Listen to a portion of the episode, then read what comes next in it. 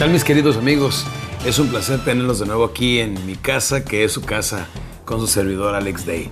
Muchísimas gracias por tener tantas visitas. Estamos viendo que llevamos hasta ahora cerca de 100 mil visitas este, ya viendo nuestros podcasts en diferentes partes del mundo. Me dio mucho gusto ahora que estuve en, en, en Asunción, Paraguay, ahora que estuve en La Paz, Bolivia, ahora que estuve en Santa Cruz, Bolivia.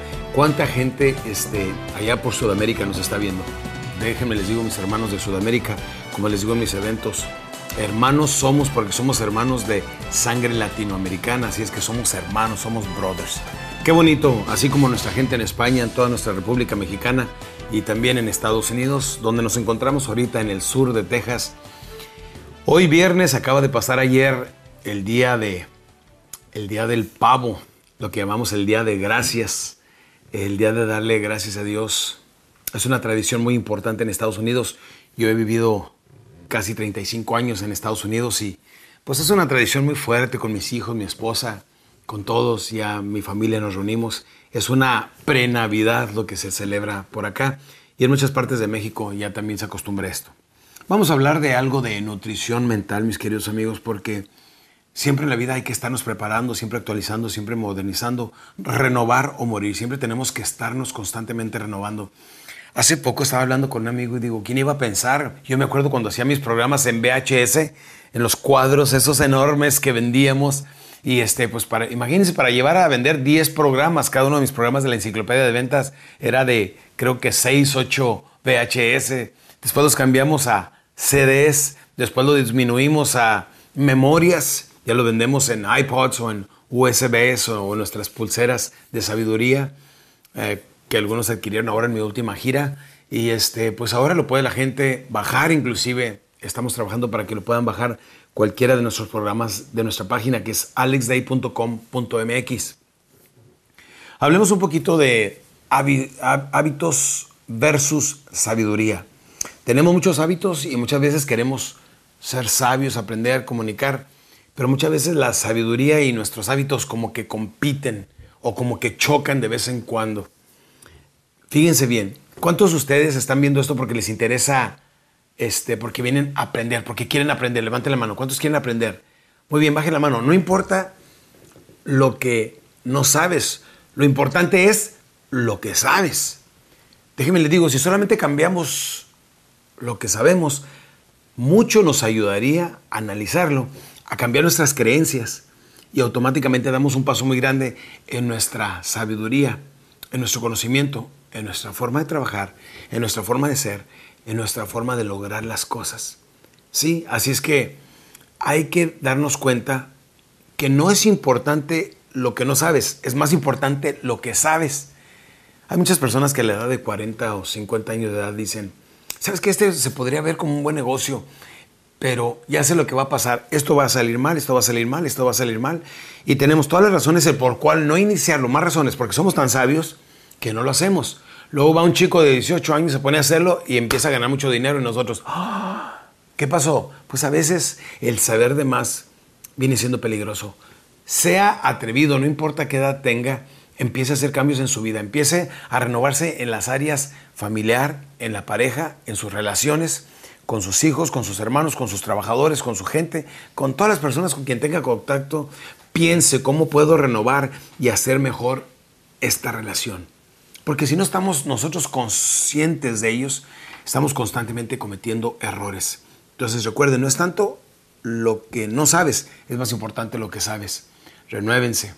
Y vamos a terminar con esos odios. Estos tiempos de aquí del Día de Gracias, déjenme les digo que, mi meta es trabajar solamente hasta el 7 de septiembre.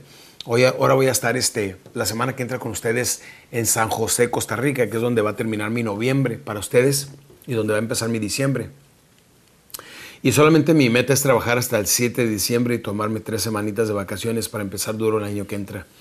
Este, durante esas semanas quiero hacer este, unos podcasts como estos, pero en casita. Quiero invitarlos a mi, a mi cena, quiero eh, compartirles este, mi cocina, mi, mi casa, mi sala, etcétera, campeones.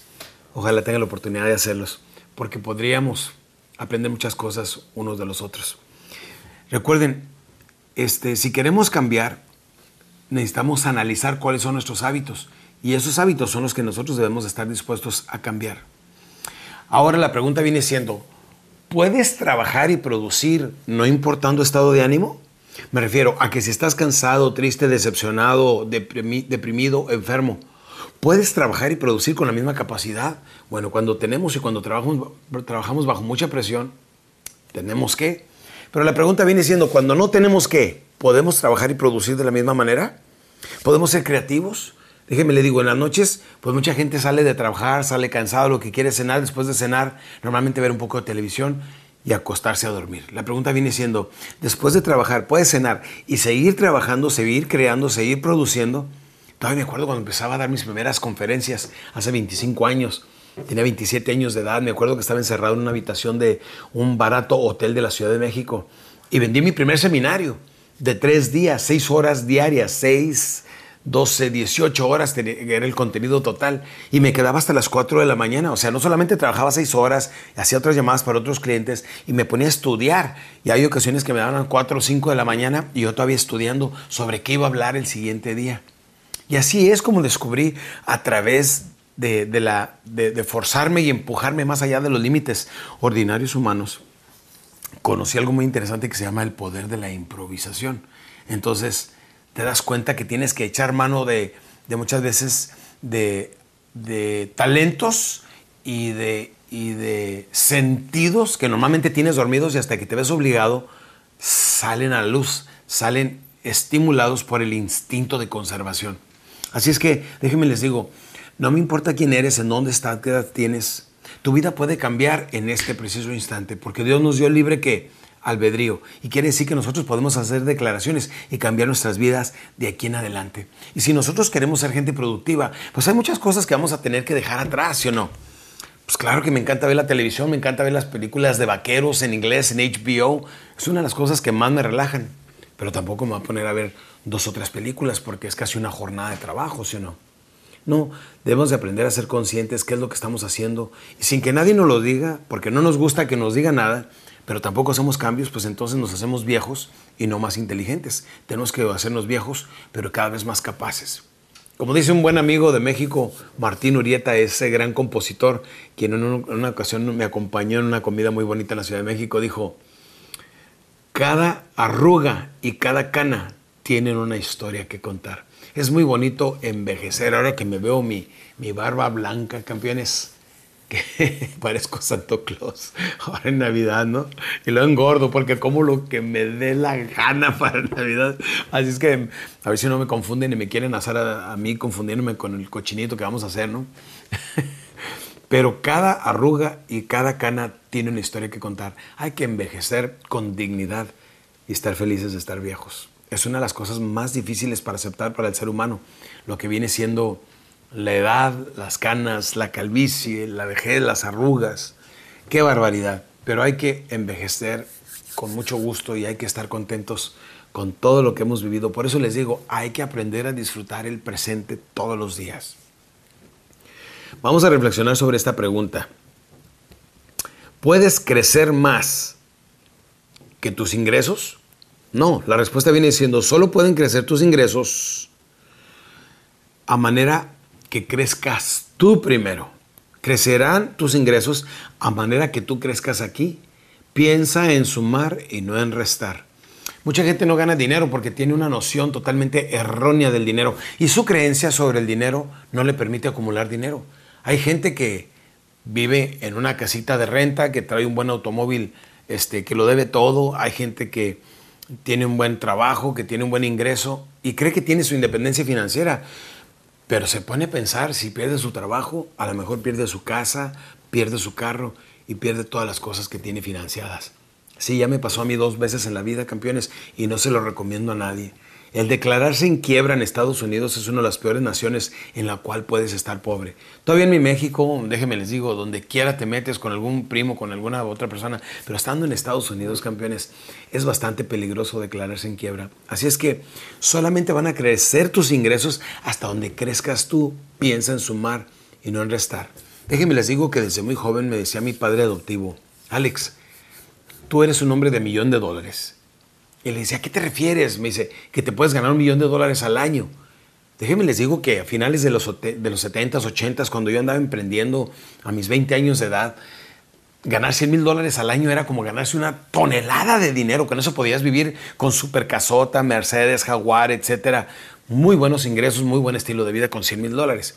Ahora el equivalente es un millón de dólares. Pero en aquel entonces, cuando me decía mi padre adoptivo, ¿te puedes ganar un millón de dólares? Era como que imposible. Y mientras lo tengas imposible, está impensable. Y mientras sea impensable, nunca tu mente empieza a, trazar un plan, porque lo tiene en calidad de imposible e impensable. Así es que no lo piensa, no lo procesa tu mente subconsciente. Cuando decimos, ¿sabes qué? Si me puedo ganar un millón de dólares y de aquí en adelante es lo que voy a hacer, el momento que tomas la decisión, desde ese instante, provocas la ley de la atracción. Tu mente empieza a traer gente, dinero y circunstancias para que lo puedas hacer. Y empiezas a lo mejor con 100 dólares, al ratito con 1000 dólares. Cuando tienes mil dólares dices, ¿cuánto me falta para los 10? 9. Entonces te sales a trabajar 9, 9, 9, 9. Piensa en sumar y no en restar. Por eso vienen judíos, árabes, gente de otra parte del mundo y vienen y en 5 o 10 años ganan fortunas que nosotros no ganamos en generaciones. ¿Por qué? Porque creen más en sumar que en restar. Cuando llegue dinero a sus manos, piense, ¿cómo le hago para tener más dinero? En lugar de estar quitándole a ese dinero. No, le digo, 99% de la gente en mis públicos normalmente piensa en restar. Todo el mundo en ahorrar una parte, en quitarle, no en aumentarle. Y es la razón por la que la gente no tiene dinero. ¿Cuántos de ustedes les gustaría tener un 10% de todo el dinero que ha pasado por sus manos ahorita mismo, ahorrado? Pues todos, ¿verdad? ¿Qué es lo que pasa? Que en lugar de ahorrar, gastamos. Piensa en sumar y no piensa en restar y notará que sus finanzas van a empezar a cambiar drásticamente.